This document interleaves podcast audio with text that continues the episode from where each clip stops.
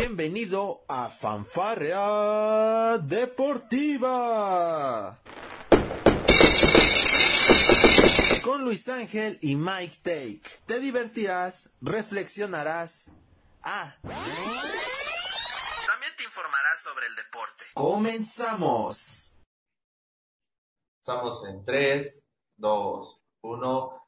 ¿Qué tal amigos de Palco Deportivo y de Fanfarra Deportiva? Estoy aquí con Octavio Tlica. Muchísimas gracias por acompañarnos en este episodio especial.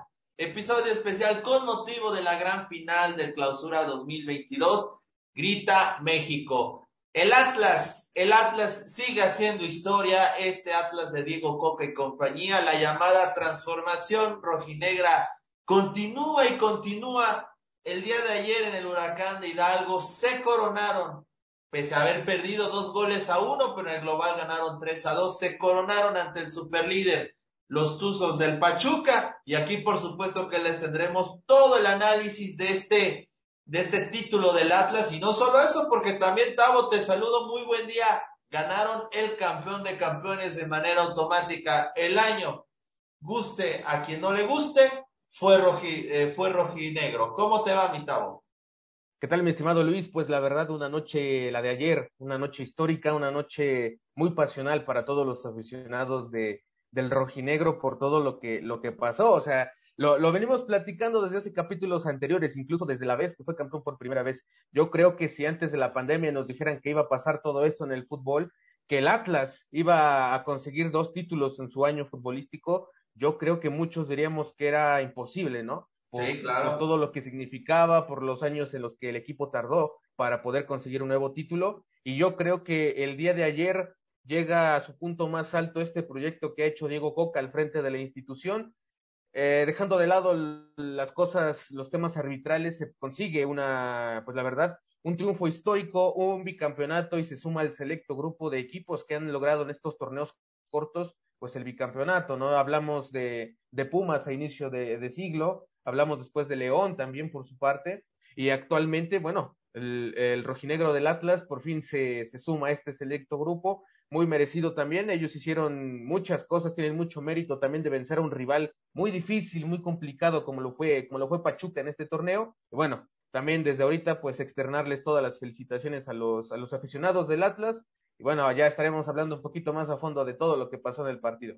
Así es, la, la, este, la felicitación a toda la nación rojinegra, muchas felicidades por, por haber sido campeones de nueva cuenta. Y por supuesto también mandar un, una felicitación a nuestro compañero Luis Emerson, que por ahí nos comentaron que andaba de farra. No, no es cierto. anda, anda crudo. Po. No, hombre, andaba en sus redes sociales este, publicando publicando de todo a favor de su Atlas, muy merecido, felicidades a Emerson, no nos pudo acompañar en este episodio, pero seguramente va a grabar algo especial para Palco Deportivo, ya se lo hemos pedido, ojalá y, cumpla el, el, buen Emerson. Vamos a iniciar con el, el análisis, mi estimado Tavo. Un partido donde, bueno, Pachuca salió, me parece, con la actitud que debió haber salido. Fíjate, sorprendió muchísimo el tema de que Tapias no fuera titular sino que lo fuera Murillo y lo hizo de muy buena forma, ¿eh? Ahí este, ayudando en la parte defensiva, conteniendo a Julio Furch y, también, por supuesto, a Julián Quiñones, que son, bueno, los dos arietes de este equipo atlista, y se fueron al frente muy rápido, minuto siete, y pues bueno, mucha gente pensaba que quizás esa era la, la, era el inicio de la remontada de, del Pachuca, ¿Qué, ¿Qué, opinión te merece? Se fueron muy rápido al frente del marcador los usos del Pachuca y parecía que el Atlas otra vez iba a revivir estos fantasmas de la semifinal, ¿no? Sí, yo creo que el equipo salió, la verdad, muy tirado al frente y con, y con el ímpetu de, de, enfrentar el partido, de quererlo, de quererlo voltear de alguna manera. Y bueno, también hablar de lo que ha hecho Romario Ibarra, fíjate que, que me ha sorprendido mucho el nivel que tiene este jugador eh, ha subido, híjole, yo creo que en un, en un pedestal muy grande del nivel que ha tenido cuando llegó a la institución. Y él hizo también gran parte de la chamba durante el partido. Él estuvo muy participativo al inicio del, de, de, lo que fueron los 45 minutos. Y bueno, le valió para poderse colar y meter ese primer gol, al, pues apenas se fueron a los minutos, al minuto 8. O sea, muchos aficionados de Atlas seguramente todavía se estaban empezando a centrar en las butacas cuando empezó esta fiebre, ¿no? Y nosotros pensábamos que no iba a ser un partido común y corriente, ¿no? Se está jugando una final y así empezó el partido, se empezó empatando, empatando, perdón, acercándose con este, con este gol. Y, la verdad fue un Pachuca muy ríspido en esta primera mitad, salió mucho al ataque. También por ahí eh, hubo muchos jugadores que estuvieron muy, muy participativos. Lo de Nico Ibáñez también estaba dando unos destellos de lo que sería su segundo gol, pero también estaba muy participativo. Me gustó el Pachuca de la primera mitad y Atlas, pues también tuvo la mentalidad para, a pesar de tener este gol, pues no, no darse por vencido. Y fíjate que me gustó este tema mental que hemos estado discutiendo mucho, porque a pesar de que cayó el, la anotación de manera muy temprana, el Atlas siguió haciendo su chamba, haciendo su partido, y eso fue uno de los, pues prácticamente de los puntos más importantes por lo que logró llevarse este resultado. Sí, sin duda, ¿no? Digo, pese a que Pachuca, a mi entender, tuvo dominio pleno del primer tiempo, pues también Atlas tuvo jugadas interesantes este, de, de gol. Ahora, el tema, hay que hablar temprano del arbitraje, porque, híjole, viene una jugada que pudo haber, este, bueno, que marcó, mejor dicho, la, la diferencia. Y nos vamos de nueva cuenta a este tema de criterios arbitrales, porque eh, todo, hicieron el símil, ¿no? De lo que pasó en Pachuca con lo que pasó en el juego de ida de cuartos de final entre Puebla y América, donde, bueno, a decir del árbitro y del VAR, que ni siquiera se revisó, hay que mencionarlo, pues Bruno Valdés venía de un fuera de lugar y él claramente interfiere en la acción eh, para, el, para el VAR y para, bueno, sobre todo para el VAR porque el árbitro no tiene la manera de ver, pero a lo mejor sí el asistente. Para ellos no intenta hacer por el balón, y pues bueno, de alguna forma pues se ve claramente en la toma que sí hace por el balón, mientras que en la jugada de Pachuca el día de ayer en el huracán, eh, me parece que fue precisamente Romario Ibarra, viene regresando de, de fuera de lugar, o sea, sí está en fuera de lugar, pero viene caminando. Y es precisamente Santa María el que digamos topa con él, no viceversa, y ya después viene la jugada de la barrida sobre Chico Chávez, que a mi entender sí es penal, sí hay un penal para mí, pero bueno, el, el, árbitro Fernando Hernández termina por marcar el fuera de lugar en una jugada que para mí me pareció muy, pero muy radical y bueno, eso también terminó pues por darle esa gran mancha al tema del, del título de, del Atlas de nueva cuenta, ¿no, Mitao? No sé tú qué opinas de esta jugada, sí es polémica, a mí me parece que hay contacto, muchos dicen que es un contacto leve, pero bueno, aquí es, con, es contacto, no estás marcando si es leve, si es fuerte, porque la verdad es que también si nos vamos a ese tema, pues habrá que ver cuando volvemos a marcar un penal, ¿no, Tavo? Pero de arranque, a mi entender, sí era penal y el tema de, de, que, de que era fuera de lugar me pareció completamente descabellado, una exageración, para mí Romario no intenta ir por el balón, pero bueno, ¿tú cómo ves este tema? Sí, de igual manera yo considero que era penal.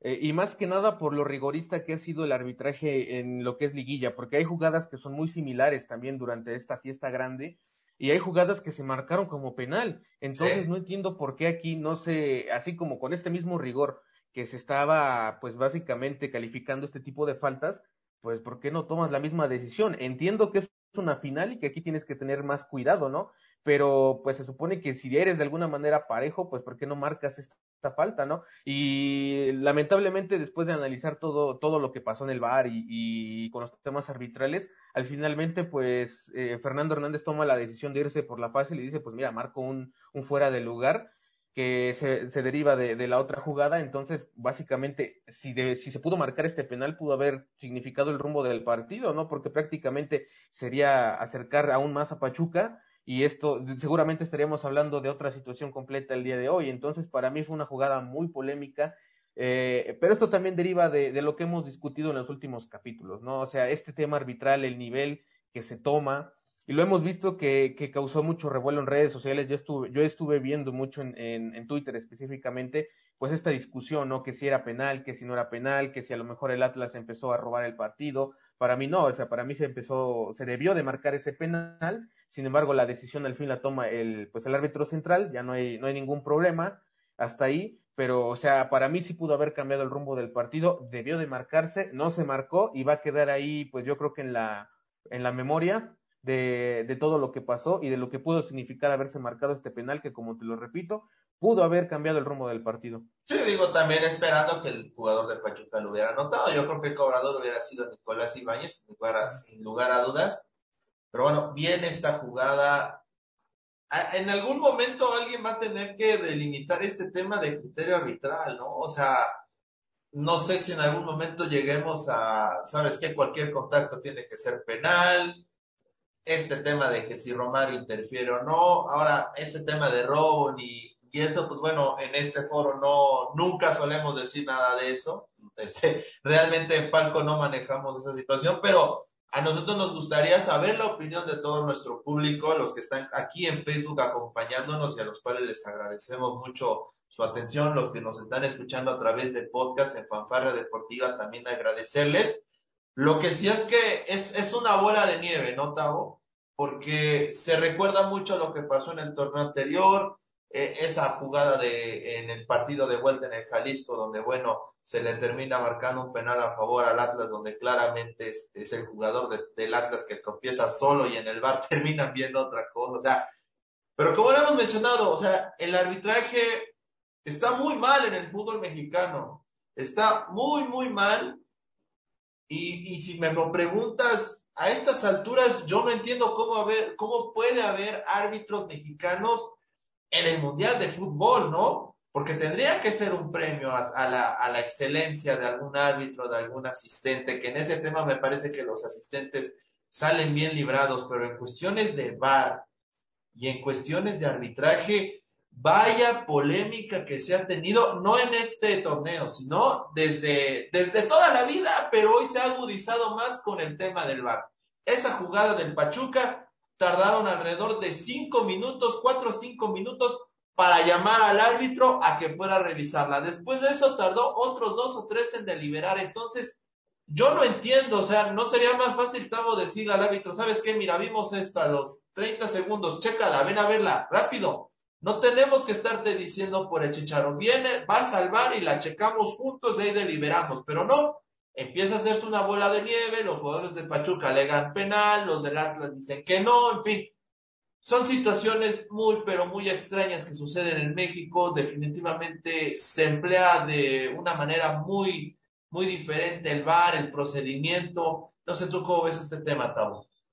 Es que, como te lo mencionaba, es algo que, ha, que ha generado polémica en estos últimos, en estos últimos pues prácticamente torneos. Yo creo que no sé si fue a partir de la pandemia donde empezamos nosotros a notar de alguna manera, porque, o sea, errores arbitrales siempre ha habido. Eso sí, no hay que negarse. Sin embargo, uh, en estas instancias, pues ya se ha dejado entrever qué es lo que está pasando con la comisión arbitraria. Eh, yo creo que igual hasta han llegado, pues prácticamente peticiones hasta que el señor Arturo Bricio, pues tenga que dejar el, prácticamente el timonel y empezar a reestructurar esto poco a poco, ¿no? Porque estas situaciones no te pueden pasar. Ahora, otra polémica que estuvo y que estuvo muy presente en la final fue el tema de la comunicación entre los árbitros. O sea, no es posible que en una final todos los aparatos de comunicación estén fallando. Y esto obviamente, pues interfiere, valga la redundancia, en la comunicación, pues per se entre los jugadores, ¿no? Y es algo que no se puede entre jugadores, árbitro y, y abanderados. Vimos a Fernando Ortiz como le estaba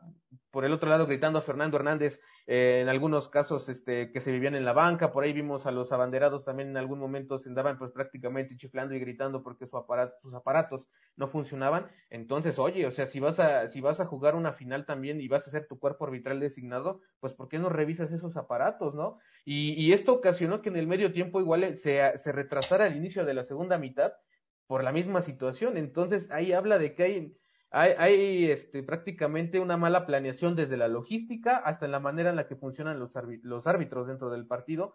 Y pues como lo mencionas, o sea, no puede ser posible que son, son árbitros que la mayoría de ellos, como en el caso de Fernando Guerrero, pues prácticamente van a, disputar una Copa del Mundo, ¿no? Entonces, pues con qué nivel prácticamente los mexicanos van a representar al, al cuerpo arbitral mexicano allá en, e, en, Qatar, ¿no? Y es que esto se nos, se viene remontando desde años y años y años, pero como te lo repito, con la pandemia y con todo lo que ha estado pasando, lo hemos notado un poquito más y yo creo que igual ayer llegamos a un tema en el que ya es insostenible lo que está pasando con el arbitraje mexicano. Te digo, lo hemos analizado. Hay personas que piden ya que, que el señor Arturo Bricio deje el puesto, que se reestructure de nueva manera todo esto del cuerpo arbitral, porque si no, no sé a dónde vamos a terminar parando con, con estos arbitrajes. Como lo, lo, repetimos, nosotros no tenemos nada en contra de los equipos. Atlas y Pachuca hicieron un juego aparte, sin embargo, eh, lo que pasó con los árbitros fue algo que es lamentable que siga pasando en estas instancias y más en una final del fútbol mexicano. Sin duda, sin duda, la, esa ha sido la, la realidad en los últimos dos, tres años, desde la instauración del VAR, o sea, la polémica se hace más grande, Tavo. Y yo creo que lo de Bricio, pues bueno, se checará en diciembre, se habla de que sería hasta después del Mundial de Qatar cuando se pudiera hacer oficial la salida de Bricio, de Arturo Bricio, de la comisión de, arbitraje. Es un merequetengue, eso, eso nos queda, nos queda claro, decisiones dispares, insistir, el tema de ese criterio arbitral que a veces uno no entiende y bueno, y de nueva cuenta, bueno, ayer se hizo presente de nueva cuenta. Después de este, de este tema tan polémico de, de si era, bueno, para mí será penal, bueno, y se termina marcando un fuera de lugar, viene el tema de, de Julio Furch con una posible mano de, del jugador de, del Pachuca, y que por supuesto que es mano, claro que es mano, me parece que el penal es inobjetable, y bueno, Furch lo termina cobrando de muy, de muy buena manera, mi estimado Tavo, para poner el 1-1 y de nueva cuenta poner a Pachuca dos goles de poder mandar esta historia a tiempos extras. Ahí parecía que cuando cayó el 1-1 parece que Pachuca se venía abajo, ¿no, Tavo? Sí, fíjate cómo son las cosas en el fútbol, ¿no? Hace prácticamente seis meses fue Julio Furch quien cortó la sequía de más de 70 años del Atlas de no poder alzar un título y de nueva cuenta fue Julio Furch quien de, por la vía penal pues prácticamente volvió a llevarse el, título para el Atlas igualmente de, de, contacto penal y es muy híjole después de una jugada que igual se revisó igual fue fue mano obviamente esa sí fue una mano también mucho se comentaba que era por la inercia de la jugada y por demás cosas eh, ya viendo la toma en el bar, se toma la decisión de marcar este penal y un penal prácticamente histórico. Yo creo que de nueva manera Julio Furch vuelve a marcar su nombre con letras de oro en la institución por todo lo que por todo lo que ha hecho después de una llegada también del jugador muy polémica, un arribo al, al equipo tapatío después de su etapa con Santos y bueno, yo creo que Julio Furch eh, se convirtió en el hombre importante también en esta historia y como lo mencionas, a partir de este penal fue cuando de manera anímica el Pachuca perdió la cabeza y de ahí empezó pues un declive que llegó a su punto máximo hasta la segunda parte, donde de plano todas las jugadas que empezó a realizar fueron infructíferas, fueron cortadas de tajo, la verdad, y no supieron pues mantener su ventaja incluso cuando expulsan a Chala en el segundo tiempo. Entonces yo creo que a partir de este penal es cuando anímicamente se, se cayeron, desaparecieron y esto también les costó para, para lamentablemente pues perder el campeonato. ¿no?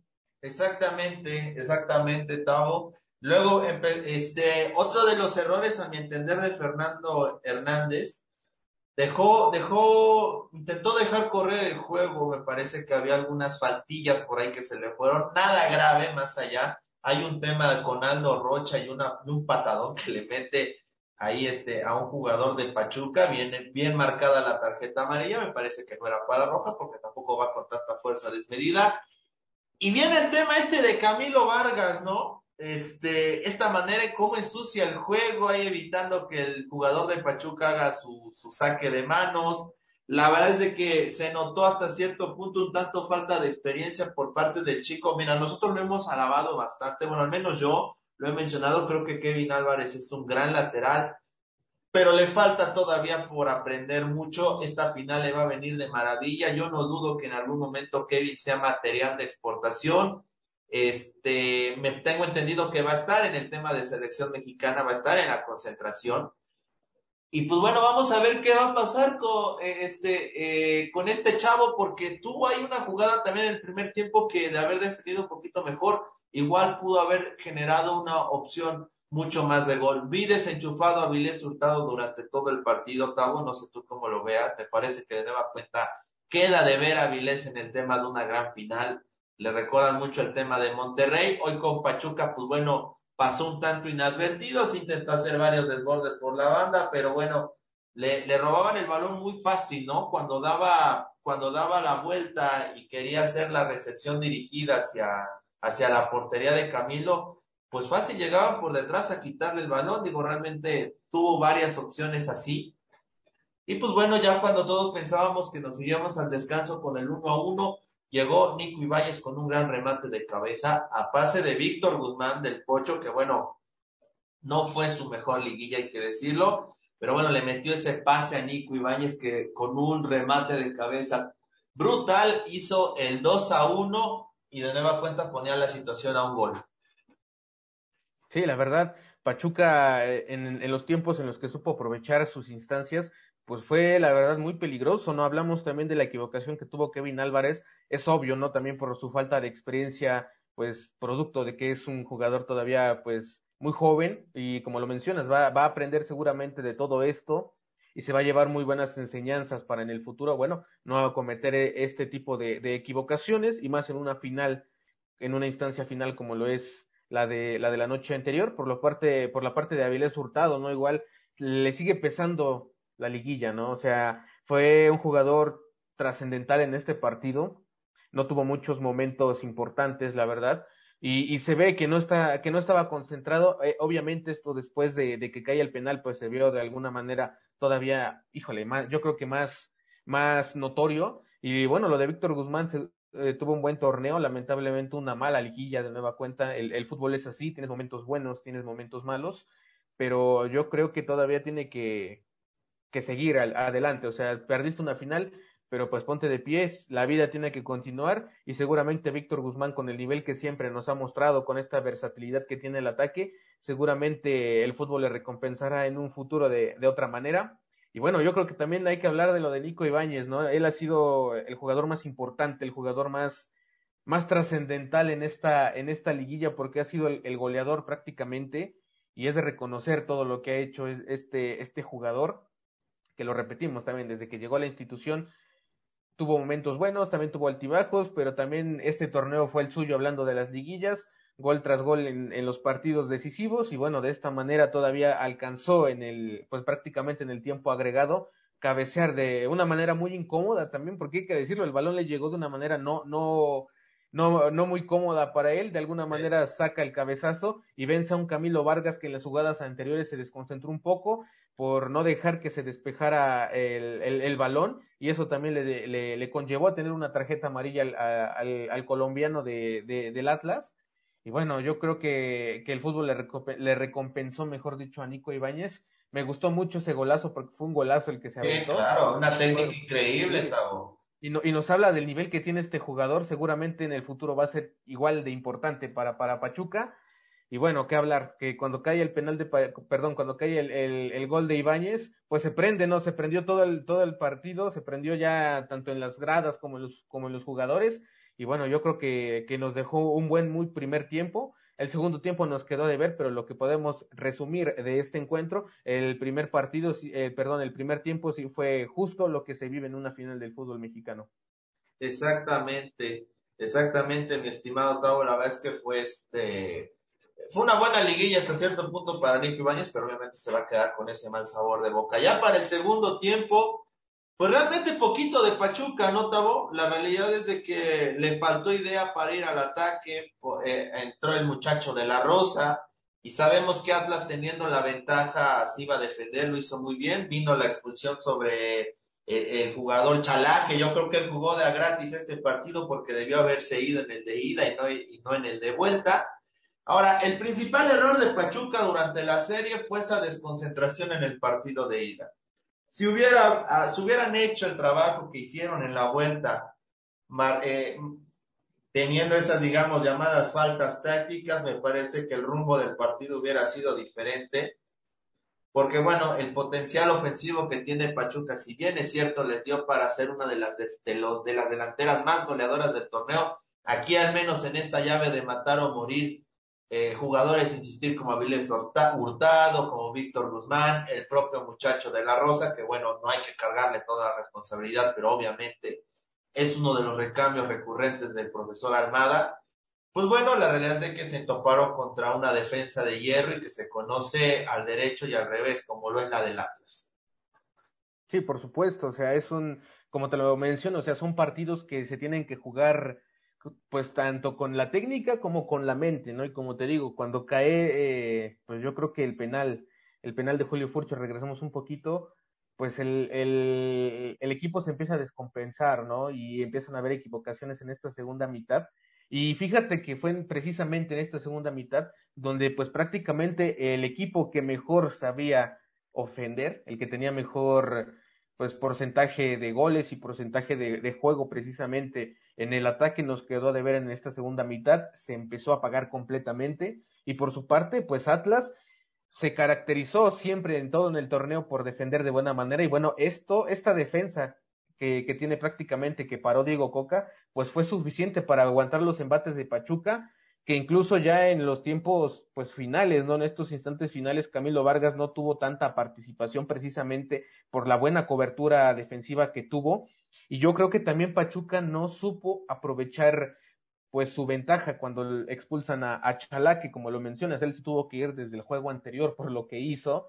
Finalmente aquí pues Fernando Hernández lo, lo entiende bien la jugada que, que pasó, que fue muy fuerte al final de cuentas lo expulsan, Atlas se queda con 10 y en este momento pues yo creo que inició también la incertidumbre para muchos aficionados del Atlas, ¿no? Porque por momentos, a pesar de que Pachuca no estaba llegando al 100%, las pocas jugadas que llegó a concretar en el ataque pues fueron muy peligrosas para Atlas, ¿no? Y, y, hay que hablar que, pues Camilo Vargas, como lo mencionas, fue un factor importante, no tuvo mucha participación, por el buen parado que tenía Atlas, pero pues yo creo que por el momento en el que Atlas se queda con 10 jugadores, era el momento de pensar que a lo mejor pues el Pachuca podía remontar, ¿no? Porque estaba llegando un poquito más. Pero bueno, al final de cuentas, el buen parado de Atlas, que es el que estamos mencionando, fue uno de los factores más importantes en el transcurso final. Y ahora, pues también se agregó mucho, mucho tiempo del que se perdió, ¿no? O sea, ya también fueron, pues cerca de nueve minutos los que se agregaron, si no me equivoco, al final de, del partido fue, fueron tiempos muy, yo creo que muy, muy ríspidos, no, no, híjole, yo creo que no muy cómodos para, para los dos equipos, porque hay que hablar también del agotamiento físico que ya se estaba empezando a ver. Lo de Quiñones ya también empezó a bajar un poquito su, su juego de cara en el tiempo agregado, obviamente, porque ya había corrido demasiado en, en el tiempo regular. Sin embargo, bueno, Atlas, Atlas logra mantener su, su ventaja en el global, logró jugar hasta el final y bueno, Así fue como se llevó prácticamente pues el título. Ahí fue muy lamentable lo que pasó con pues con, con Chalá, porque también que te expulsen, como te lo mencioné, en una final del fútbol mexicano, es algo muy, pues yo creo que muy irresponsable, ¿no? Por su parte, dejar a un equipo en estas instancias, en el tiempo restante, con, con 10 jugadores, yo creo que es algo muy irresponsable. Ahí sí se vio muy novato el jugador.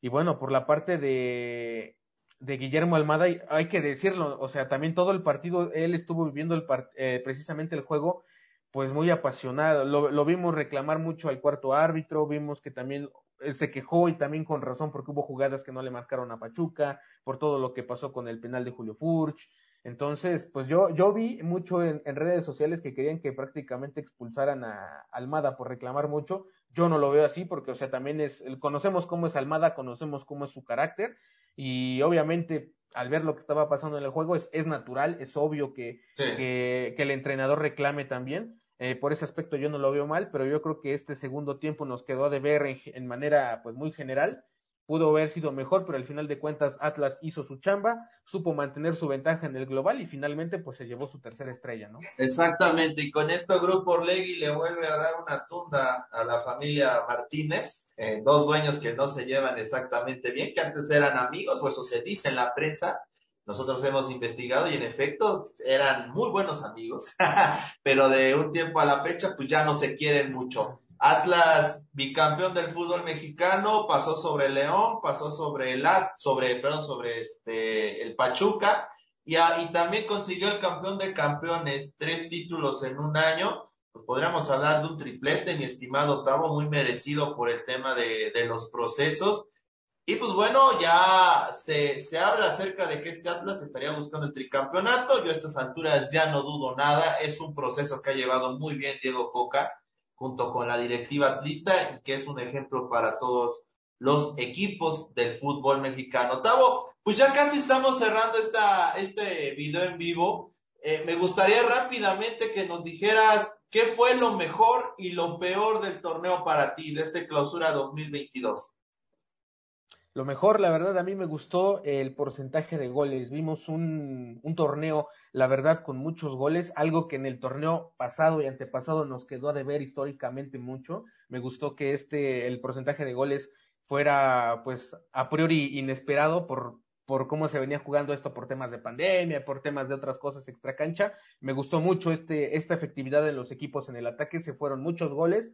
Y lo malo, pues prácticamente yo creo que tal vez a lo mejor coincidimos aquí, fue el arbitraje. El arbitraje nos quedó a deber las 18 jornadas, nos quedó a deber en la liguilla y bueno, nos quedó a deber incluso en la final del fútbol mexicano, tanto en la ida como en la vuelta. Entonces es algo que yo lastimosamente me gustaría de alguna manera destacar este, este mal arbitraje que el que ya hemos estado pues criticando y he estado pues visibilizando, ¿no? Que debe de haber un cambio. Entonces, para mí serían estos puntos buenos y puntos malos. Exactamente. Pues mira, yo con lo, lo malo, mira, todo, lo, lo, que pasó en Querétaro, eso tiene que ser, ah, sin lugar a dudas, una de las, lo peor. El arbitraje, pues bueno, también muy malo. Y yo con lo bueno me quedo con, me voy a quedar también con el tema de Diego Coca, por supuesto, con el Atlas que es superlativo, pero no, no, no quiero dejar atrás a lo que a lo que hizo Nicolás Larcamón con el Puebla, me parece que también sigue teniendo mucho mérito. Checando la tabla de cocientes, hoy el Puebla está por arriba incluso del Atlas en el tema de porcentaje. De eso se está hablando en Puebla, la verdad es que es un gran proceso el que ha tenido Nicolás Larcamón y otra cosa que también me, me gustaría mucho destacar más allá de todo esto, pues es la continuidad que se le va a dar al proceso de, de este, de, de, del Tan Ortiz con América y el tema de Ricardo. Bueno, Ricardo Cadena todavía está en duda, pero esperemos que se le dé esa oportunidad en Chivas de Guadalajara y también lo que siga haciendo Andrés Lilini con los Pumas. Creo que esos son puntos muy finos que hay que ver mucho en el fútbol mexicano porque no estamos acostumbrados a un tema de poder seguir con una continuidad. Ya nos estamos despidiendo, Tavo, prácticamente de este video en vivo. No sé si nos gustas comentar algún último punto de vista al respecto. Pues sí, exactamente. Se estaba discutiendo mucho ayer en las transmisiones precisamente para estos fanáticos de las cábalas. Fue ayer precisamente la final número 51 de los torneos cortos. Y esto habla coincidentemente de que la primera el primer campeonato del Atlas fue precisamente en la temporada 50-51 y de ahí se derivó también lo de la, la barra 51 del, del, Atlas. Entonces, precisamente fue en este torneo número 51 donde el Atlas se llevaría su tercera estrella. Como te digo, eh, yo creo que antes de, de todos estos últimos dos años, si nos preguntaran qué iba a pasar con el fútbol mexicano, no pensaríamos las dimensiones, no dimensionaríamos todo lo que ha pasado. Antes de la pandemia, el Atlas tenía un título, no figuraba tanto en instancias finales, venía siendo humillado pues por Chivas, por América, por varios, era un equipo de media tabla para abajo, dos años después se habla de un bicampeonato, de se rompe una sequía de más de 70 años y qué manera de romperla con un bicampeonato, con un campeón de campeones, está jugando actualmente, ya tiene su boleto a la Conca Champions, entonces en estos dos años el tanto Grupo Orlegui como el, lo que ha hecho Diego Coca al frente de la institución, pues es de prácticamente de aplaudirse todo lo que, lo que ha pasado. Y bueno, esperemos que, que con Diego Coca sea, sea, prácticamente, pues, yo creo que un plan, ya con todo lo que ha pasado, pues a largo plazo, ¿no? De mediano a largo plazo por todo lo que ha hecho, que se le dé continuidad al proyecto, que le den armas, que se, se vuelva a, pues prácticamente a reforzar, vuelvan a tener esta solidez dentro del vestidor que han tenido siempre, porque esto, esto también nos, nos dejó entrever que, que per se tienen un, híjole, un vestidor, yo creo que muy unido, la verdad, muy unido a diferencia a lo mejor de su rival Chivas, y es algo que me gusta mucho del, del Atlas, cómo, cómo ha sido esta, esta comunión entre cuerpo arbitral y, y entre jugadores. Entonces, si, si, si de esta manera se, se, le da un seguimiento prácticamente a lo que ha hecho Diego Coca, a su plan, seguramente, ¿por qué no podemos hablar a lo mejor de un tricampeonato, a lo mejor de, de más campeonatos en los, en los, torneos que vienen y a lo mejor pues un desempeño bueno que esperemos que así sea en la, en la Conca Champions, que después de pues igual mucho tiempo vuelva a disputar una, un torneo pues prácticamente internacional, ya al Atlas también en Libertadores y en esta ocasión lo vamos a ver ya en la Conca Champions y que esperemos que también sea una sorpresa. Exactamente. Sería la cereza en el pastel si el Atlas logra consolidar este proyecto con el tema de la obtención del, de, del título de la CONCACAF. Vamos a ver. Y bueno, ya por lo mientras, dejar este tema de clausura 2022 y abocarnos a lo que viene, porque el primero de julio, ya en un mes prácticamente, eh, comenzará el torneo, el nuevo torneo, el nuevo ciclo futbolístico de México. Vamos a ver qué tema, qué pasa con el tema de los ascensos y descensos. Esperamos que vuelva pronto. Este tema de la selección mexicana. Hay muchas cosas que vamos a debatir en Palco Deportivo. Yo los, bueno, los invitamos, mejor dicho, a que no se pierdan nuestros especiales respecto a lo que ocurrió en este año en el fútbol europeo y también, por supuesto, demás programas que vamos a tener para todos ustedes a través de nuestras diversas plataformas. A nombre de Octavio Plica, yo soy Luis Ángel Díaz y esto fue el especial de Palco Deportivo con motivo del Atlas campeón de la del clausura 2022. Muchísimas gracias a todos. Tengan una excelente tarde. Esto fue Fanfarrea Deportiva. Te esperamos en nuestra próxima emisión.